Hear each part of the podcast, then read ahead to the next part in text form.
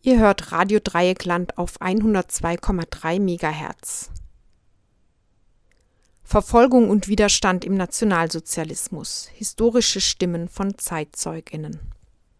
Die Auseinandersetzung mit dem Nationalsozialismus erlebt derzeit einen unersetzlichen Verlust.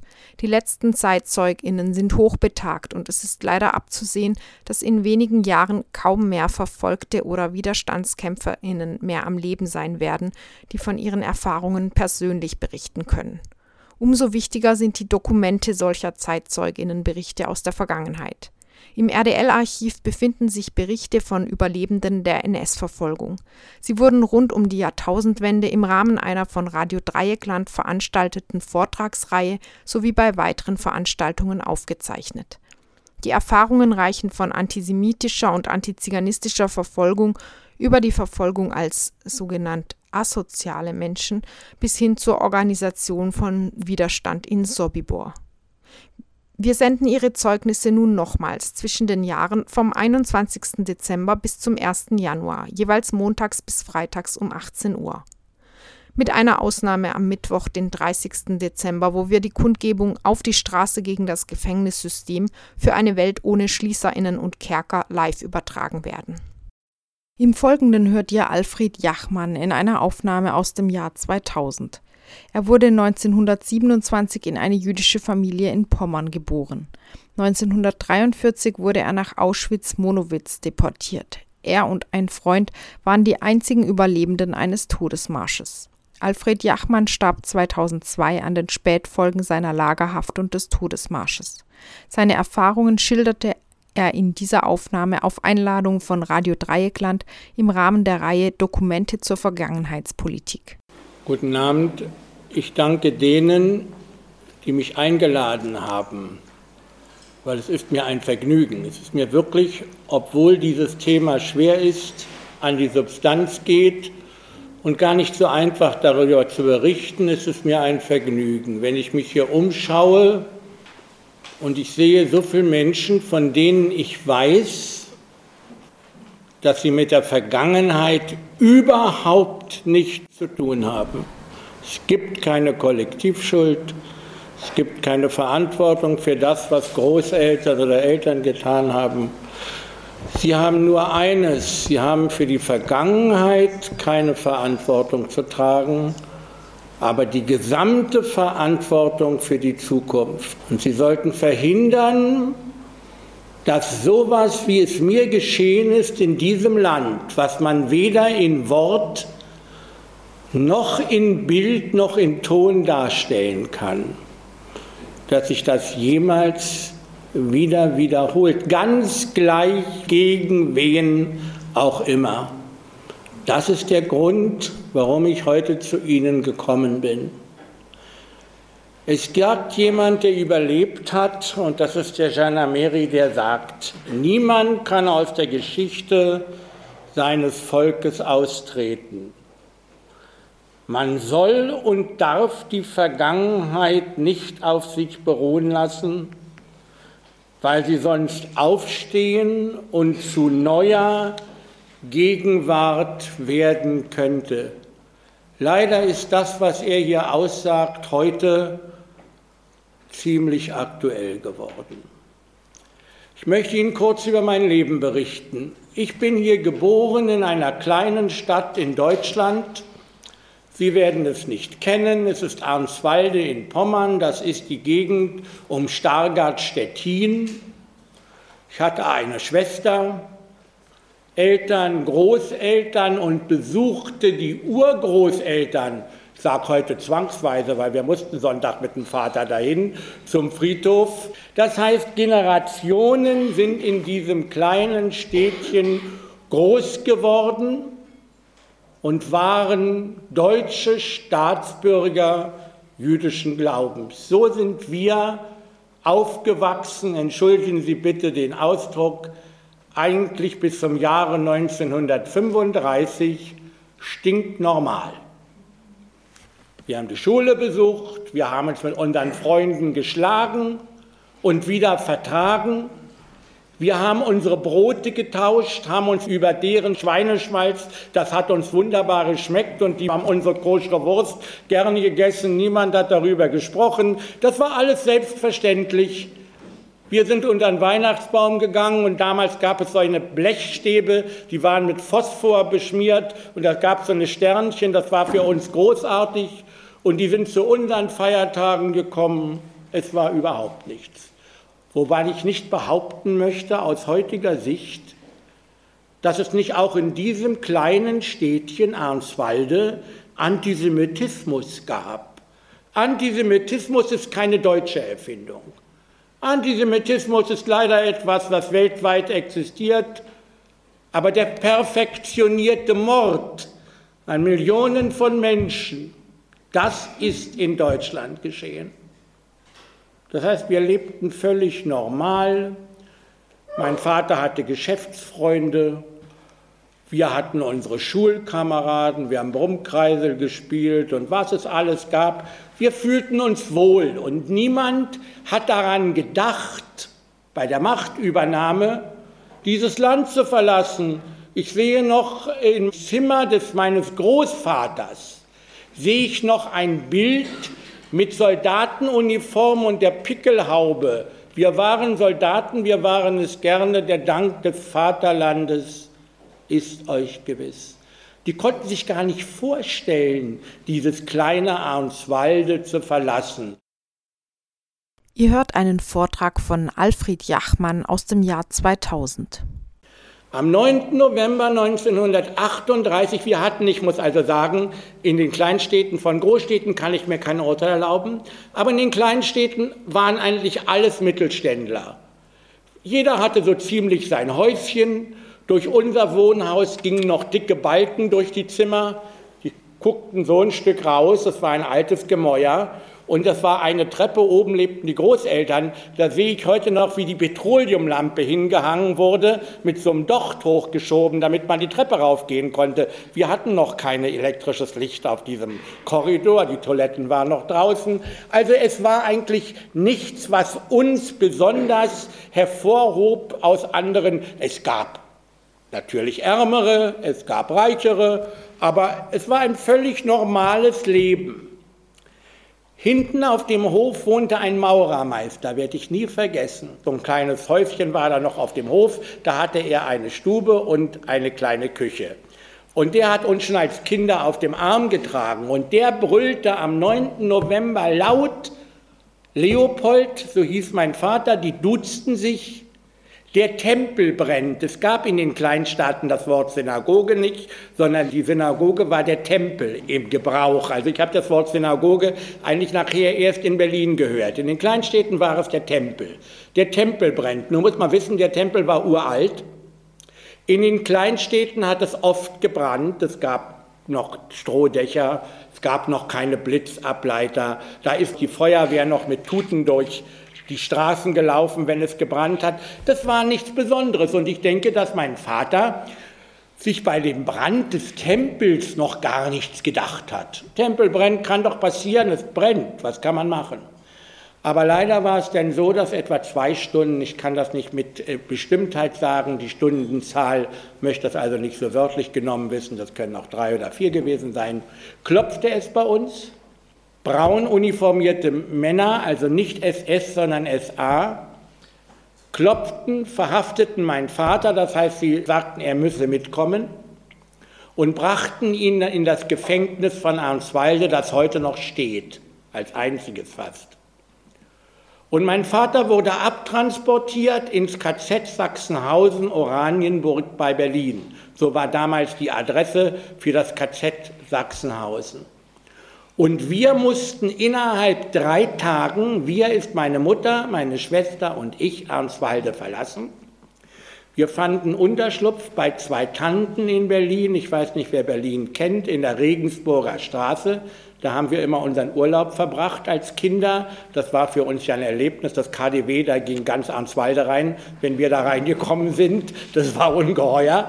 Aber dort fanden wir Unterschlupf zunächst einmal. Und dieser Maurermeister, war so anständig und hat uns einen Koffer zum Arnswalder Bahnhof gebracht, hat ihn dort abgestellt und ist verschwunden, weil er ja Angst haben musste, dass er uns hilft.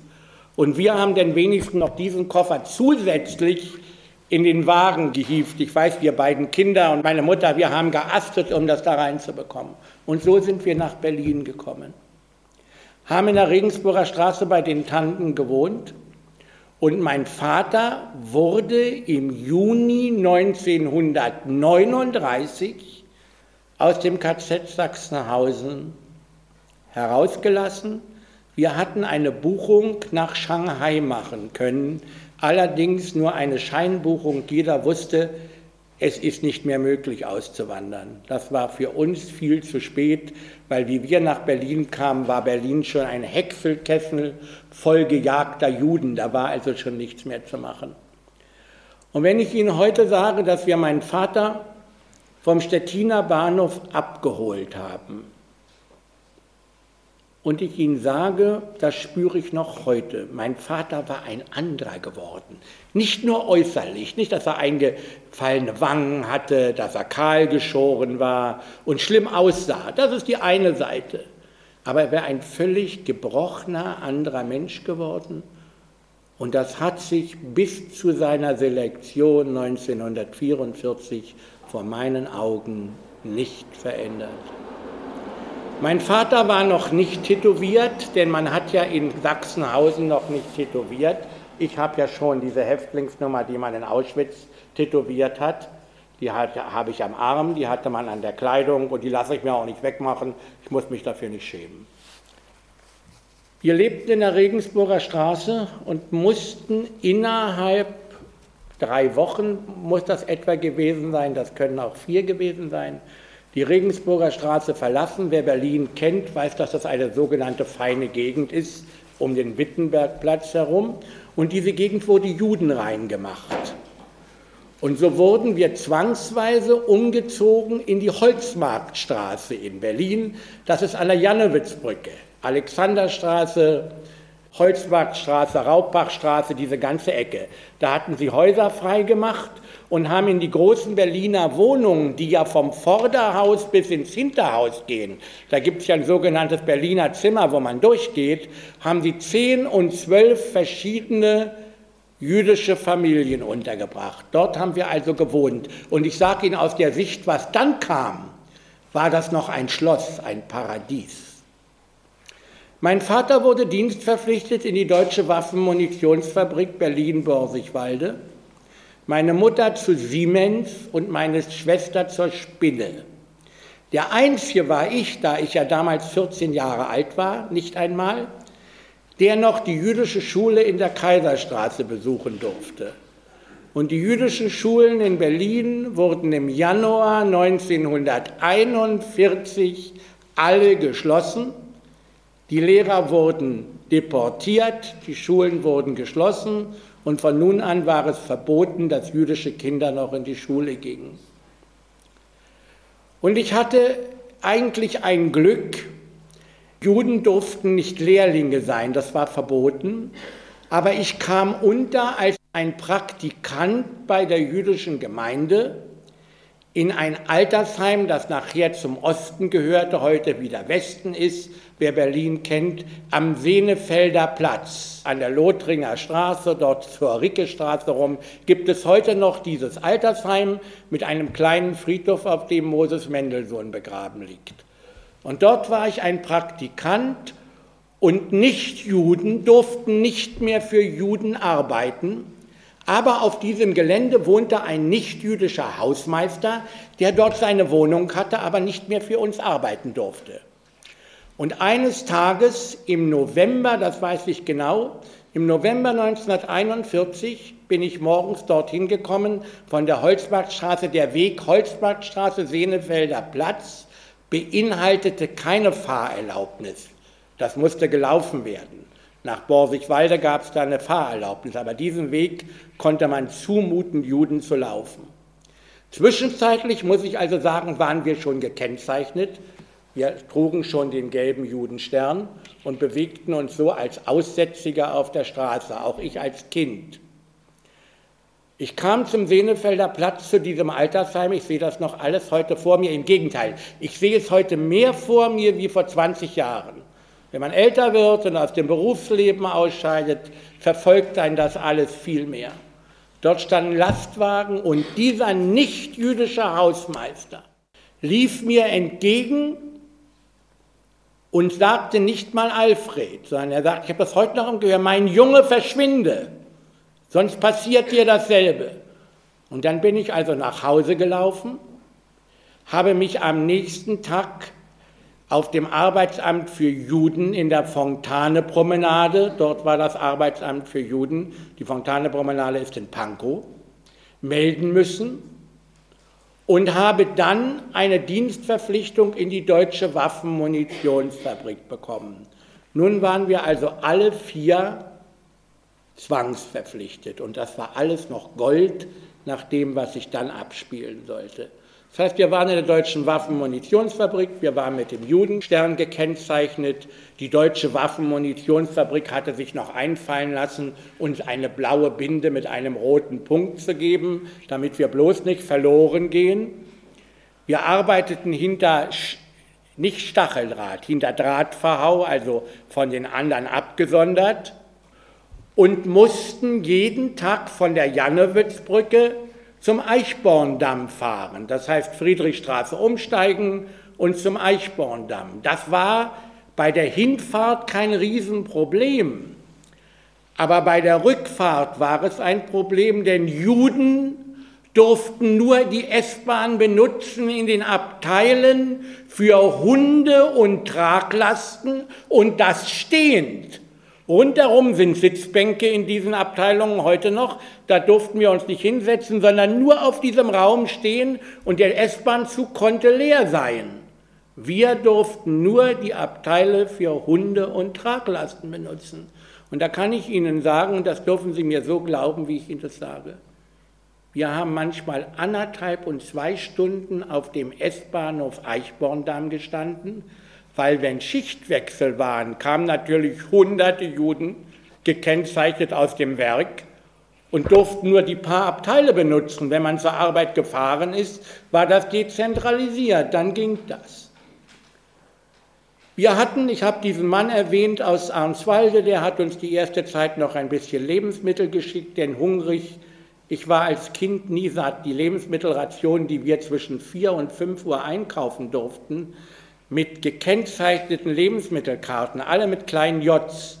Darauf gab es Kohlrüben und also so minimal, dass man gerade nicht verhungerte.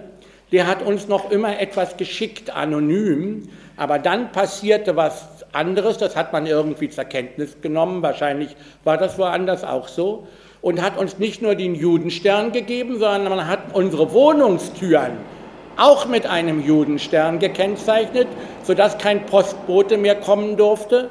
Wir bekamen keine Post mehr, wir hatten kein Telefon, wir waren vollkommen abgeschnitten, nur den Weg von der Arbeit nach Hause und nach Hause zur Arbeit. Das war das Leben. Und das war noch alles großartig. War noch alles großartig. Ich war noch in der Familie, ich hatte noch eine Mutter, ich hatte noch einen Vater.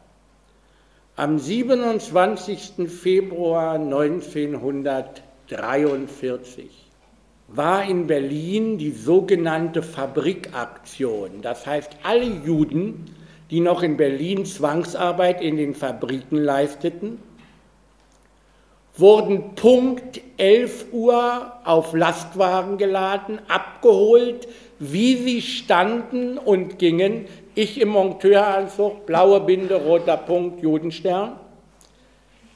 Mein Vater, der in der deutschen Waffenmunitionsfabrik arbeitete, der wurde auch abgeholt, nur diese deutsche Waffenmunitionsfabrik hatte vier Eingänge, Eichborndamm und ganz darum. Der war von einem anderen Eingang abgeholt worden, der war in der Stanzerei. Ich war in F3b in der Revision. Er kam ins Durchgangslager Große Hamburger Straße und ich kam in die ausgebrannte Synagoge Levetzow-Straße. Eine Riesensynagoge mit ausgebrannten Fenstern, also ein, als ob die Welt unterging. Ich habe mich von meiner Mutter und meiner Schwester am 27. Februar verabschiedet und habe sie nie wieder gesehen. Ich habe die Deportationslisten bei mir. wo drauf steht, dass sie gleich ermordet wurden. Ich habe sie verabschiedet, weil ich hatte einen Zwischendienst, der begann um 8 Uhr, mein Vater früh und meine Mutter und meine Schwester auch früh. Habe ihnen auf Wiedersehen gesagt und habe sie nie wieder gesehen. Was das für einen Menschen bedeutet, daran kaut man den Rest seines ganzen Lebens. Alfred Jachmann, Überlebender von Auschwitz und eines Todesmarsches, bei einem Vortrag von Radio Dreieckland organisiert im Jahr 2000. Dann sind wir von der Synagoge Levetzow-Straße und mein Vater wohl von der großen Hamburger zur gleichen Zeit zum S-Bahnhof Puttlitzstraße gebracht worden. Das ist in Moabit. Und dort standen Waggons bereit. Dort hat man uns in die Waggons getrieben, hat die Türen verblombt und früher waren auf den Güterzügen vorne so eine kleinen Begleithäuschen. Da stand jeweils ein SS-Mann drin. Der Zug setzte sich in Bewegung und niemand wusste, wo die Reise hingeht. Ich weiß nicht, ob niemand, aber ich mit meinen 15 Jahren, ich war im 16. Lebensjahr, ich wusste wirklich nicht, was mir geschieht. Und so landeten wir in Auschwitz-Birkenau. Was sich da abspielte, kann man heute in der Öffentlichkeit sagen, ich habe es sonst nie gesagt, weil ich es alleine nicht direkt gesehen habe. Zwar andeutungsweise, aber ich habe es nicht gesehen. Aber man hat es im Lager erzählt, was sich da getan hat. Und jetzt habe ich vor etwa zwei Monaten die FAZ in die Finger bekommen und da ist von einem Oberleutnant Müller die Rede, den man erschossen hat. Und der hat berichtet, dasselbe, was man in Auschwitz erzählt hat, dass man kleine Kinder gar nicht erst in die Gaskammern gebracht hat. Man hat sie an den Laternenpfählen, wie sie waren, ohne Rücksicht. Und das ist nachzulesen, das war das Gesprächsthema am ersten Tag in Auschwitz. Wir wurden auf der Rampe selektiert als, das weiß ich heute den Ausdruck, den habe ich damals nicht gekannt, aussortiert als arbeitsfähig und nicht arbeitsfähig. Ich war so groß und so klein, wie ich heute bin, also in einer ganz guten Verfassung und gehörte zu den Arbeitsfähigen. Und mit einem Mal brüllte, und ich sage brüllte, wir waren ja noch in Zivilkleidung, also in dieser Kleidung, wo wir abgeholt worden waren. Mit einmal brüllte jemand Alfred, das war mein Vater. Der war im selben Güterzug, nur ein paar Waggons weiter, das wusste ich nicht, war aus der großen Hamburger Straße abgeholt worden. Und ich konnte mich so langsam durch diesen Menschenknäuel, der da war, durchschlingeln und konnte an seine Seite kommen. Wir wurden beide gemeinsam ins Konzentrationslager Buna Monowitz gebracht, tätowiert, kahl geschoren, Häftlingskleidung, entlaust, obwohl wir damals noch keine Läuse hatten, wurden in Blocks aufgeteilt und wurden zu Sklavenarbeitern der IG Farben. Da gibt es Beweise, die die Unschuld der IG Farben wirklich widerlegen, die man in der Öffentlichkeit sagen kann. Die ersten zwei, drei Monate war die Zahl derer, die auf den Arbeitskommandos umkamen. Riesig hoch, weil viele Leute das gar nicht konnten. Zement abladen, solche schmalen Steige musste man rauf, nass, die Leute sind zusammengebrochen. Aber es wurden so viele Häftlinge, wie aus dem Lager wegmarschiert waren, kamen auch wieder ins Lager zurück, tot oder lebendig. Das heißt, die Zahl musste stimmen, die Toten wurden mit reingeschleppt.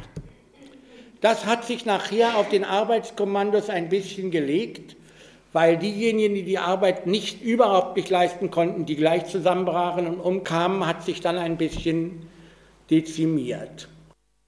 Ich arbeitete im Kommando 26, IG Farben, in Halle 877. Nun sagt das Wort Halle schon aus, dass ich ein Dach über dem Kopf hatte. Also ich hatte relativ Glück. Mein Vater arbeitete in einer Flanschensache auf dem Kommando, das heißt, die haben schwere Flanschen gestapelt. Ich kann Ihnen nicht sagen, welche Zustände dort geherrscht haben, das kann man gar nicht beschreiben. Wir sind morgens, wir haben in einem Block gelegen, das heißt eine Baracke, das ist besser verständlich, meist zu zweit. Der Sadismus und dieser Ordnungssinn, um uns zu quälen, ging so weit. Wir haben einen Strohsack gehabt und da war eine Decke und ein sogenanntes Kopfkeilkissen, das abgesteppt war, also solche Ecken hatte. Und da musste man morgens das Bett bauen, so nannte sich das. Da gab es Bettenbretter, eins so und eins so, damit das alles ganz schön glatt war. Und dieses Kopfkissen musste Ecken haben, richtig, sodass kaum ein Häftling auf so einem Kopfkissen seinen Kopf gelegt hat, sondern man hat es oben auf das Holz gelegt, weil sonst ja vielleicht eine Rundung reingekommen wäre durch den Kopf und das hätte bedeuten können, dass man sein Leben dafür zu bezahlen hat. So, ich kann Ihnen das gar nicht sagen. Wir kamen vom Arbeitskommando zurück. Und wenn ich sage fast allabendlich, dann weiß ich, dass ich in der Öffentlichkeit spreche. Es war fast allabendlich. Wurden wir auf den Appellplatz gebracht, wurden abgezählt blockweise und da standen schon auf der linken Seite des Lagers, also des Appellplatzes, standen schon die Galgen aufgebaut, viereckige Kästen mit kleinen Rollen.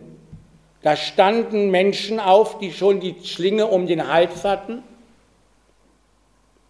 Und wenn der Appell vorbei war, dann kam der Rapportführer oder der Reichsarbeitsdienstführer, irgendeiner von denen, und hat verkündet, dass die Brot gestohlen haben, Fluchtversuch und all solche Dinge.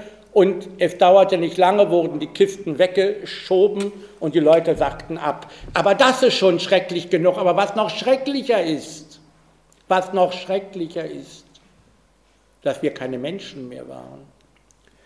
Wir haben nicht mehr Mitleid empfunden, sondern wir waren so weit, dass wir schon so weit waren, es soll nur schnell gehen, damit wir entweder aus der glühenden Sonne oder aus der eisigen Kälte in unsere armseligen Baracken kommen.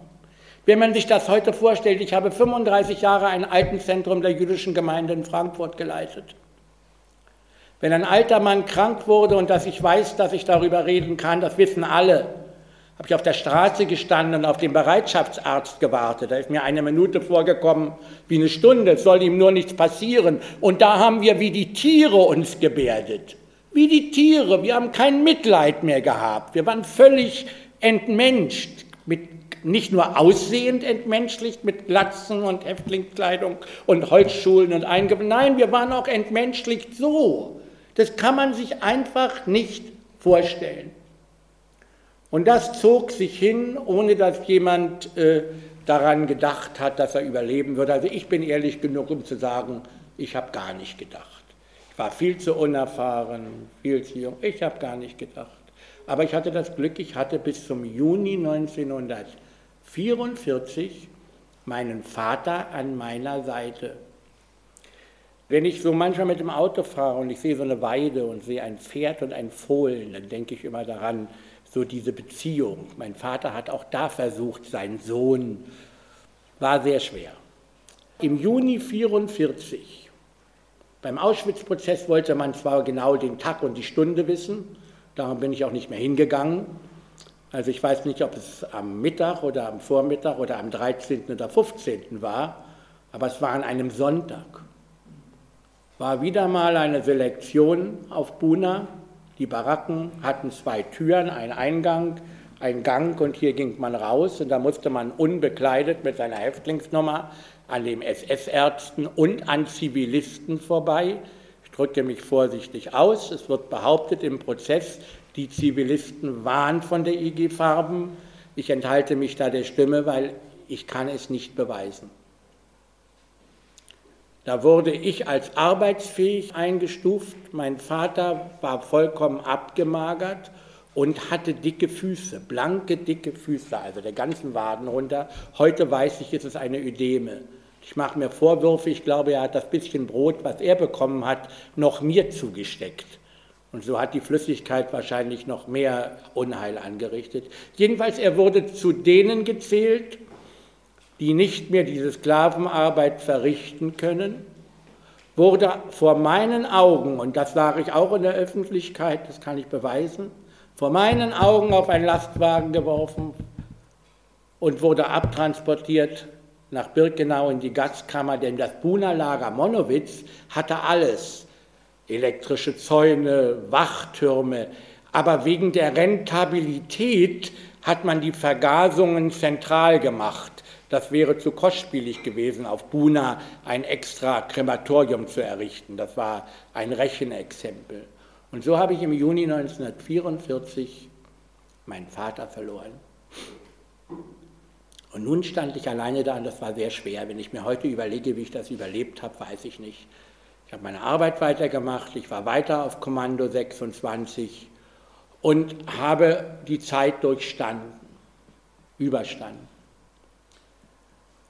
Am 17. Januar 1945 setzte sich ein Leidenszug von Auschwitz in Bewegung.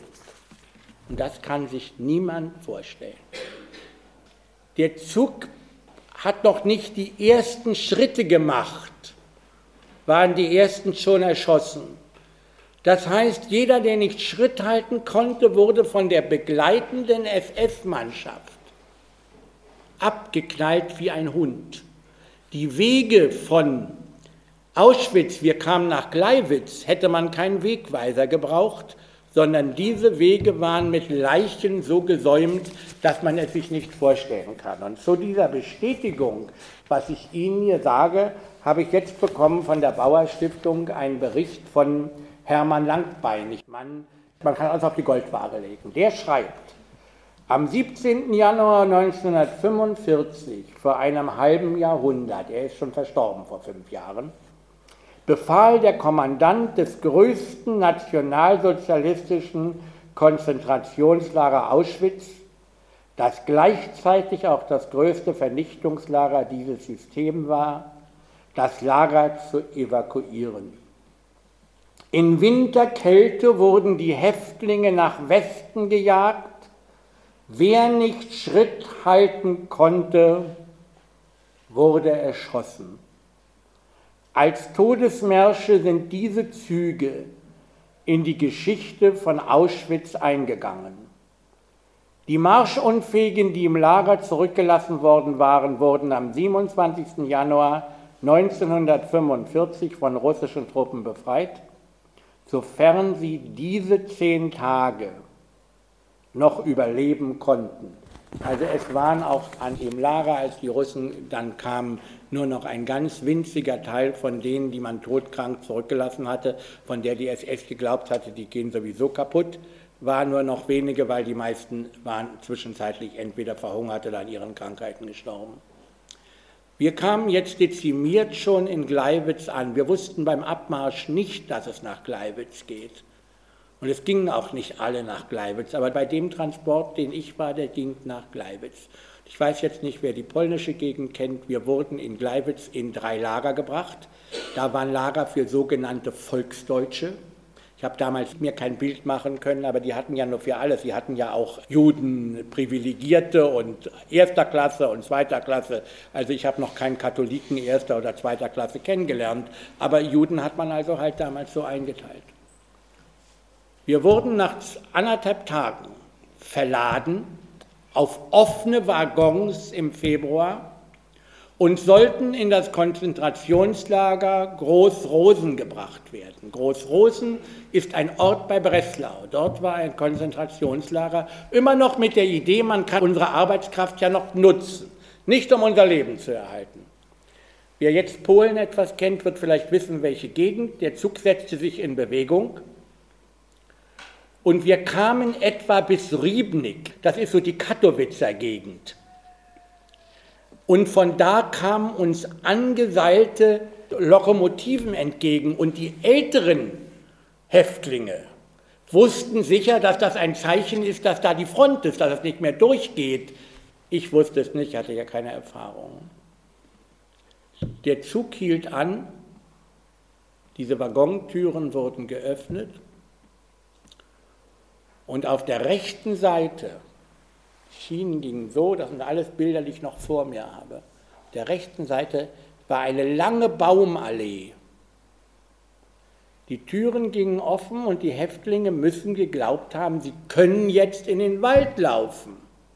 Das konnten sie aber nicht, weil die SS hatte die Bäume mit einem Hindernis versehen.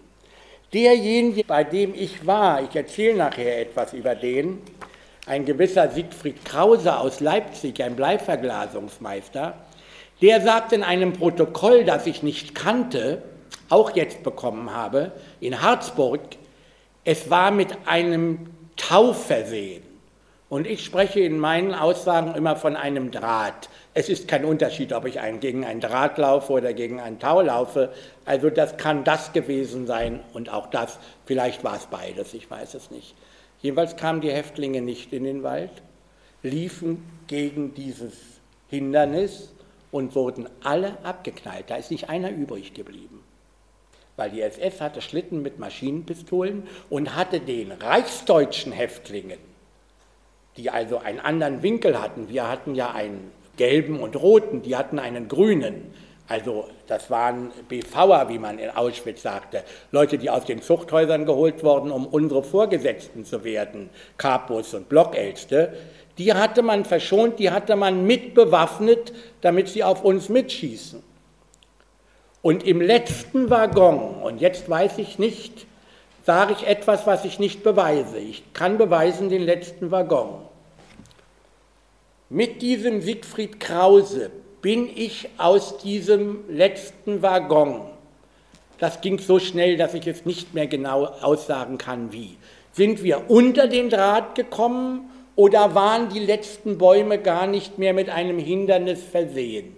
Auch das ist möglich, dass sie kein Material mehr hatten, denn die waren ja auch schon in Panik und die letzten Bäume gar kein Hindernis mehr hatten. Jedenfalls, wir kamen in den Wald ungehindert ließen uns in den tiefen Schnee fallen und hatten die Häftlingskleidung an und einen Zivilmantel. Der Zivilmantel hatte hinten ein Fenster drin, das heißt, sie haben den Zivilstoff rausgeschnitten und haben Häftlingsstoff hinten reingenäht, damit man uns auch von hinten erkennen konnte. Obwohl es eiskalt war, haben wir diesen Zivilmantel wegwerfen müssen. Der war so nass geworden und war so schwer wie ein Zentner, dass wir damit nicht laufen konnten. Wir haben also bei eisiger Kälte diesen Mantel weggeworfen, in der Häftlingskleidung, nur die ja ganz leicht war, und haben uns da in den Schnee fallen lassen. Es waren noch Kontrollen im Wald mit Hunden und SS, aber Groß muss da nichts gewesen sein, also wir haben da unbehelligt gelegen. Dieser Siegfried Krause sagte nach einiger Zeit, wir müssen hier weg, wir erfrieren. Er ist leider auch so gut wie erfroren. Und wir sind weg und sind auf eine Lichtung gekommen bei Riebnick. Und dort sind wir in eine Scheune und dort haben wir Geknalle gehört. Da haben wir gedacht, jetzt, soweit wir überhaupt gedacht haben, jetzt kommt nochmal die SS, jetzt sind wir schon so weit und jetzt ist doch nichts. Also jedenfalls, es waren die Russen. Die Russen wollten uns nicht akzeptieren als Häftlinge, die Auschwitz überlebt hatten, weil diese Gruppe hatte noch keine gesehen, vielleicht andere ja. Sie wussten aber, und das wusste ich nicht, die befahlen uns dauernd, wir sollten die Arme hochheben. Und da habe ich noch, so viel habe ich noch gedacht, was wollen die von uns? Wir können uns kaum auf den Beinen halten. Also wir konnten doch denen nichts tun, um Gottes Willen. Nachher habe ich erfahren, dass die wussten, dass die SS teilweise Blutgruppen unter den Ärmeln eintätowiert hatten, was ich ja zu der Zeit nicht wusste, weil ich war ja ein 16-jähriges Kind, was in Auschwitz habe ich das nicht erfahren. Und wir haben immer wieder auf unsere Nummer aufmerksam gemacht, aber die hatten zwischenzeitlich schon SS-Leute erwischt, die sich Nummern tätowiert hatten, sich von den Toten Privatkleidung angezogen hatten, um so durchzukommen. Und haben aber dann festgestellt, dass es keine Häftlinge waren, sondern SS-Leute aufgrund dieser Nummern da unter dem Armel. Also wir haben uns versucht, verständlich zu machen.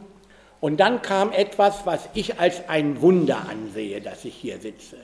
Ich glaube, wir wissen heute alle, dass die russische Armee keine Armee ist, die mit Gebetbüchern spazieren geht, sondern es ist eine atheistische Armee, mindestens damals gewesen, ob es heute noch ist, weiß ich nicht, wahrscheinlich nach der Wende nicht mehr, aber mit Gebetbüchern sind die also nicht rumgelaufen.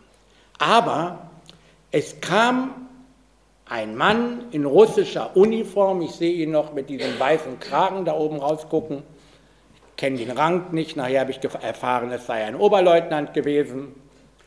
Und der holte aus seinem Uniformtäschchen ein kleines Gebetbuch in hebräischer Sprache.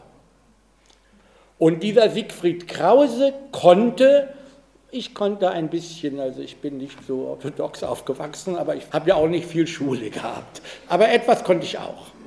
Und der ist dann zu seinem Natschalnik gegangen. Später habe ich erfahren, dass der Natschalnik sein Kommandant ist.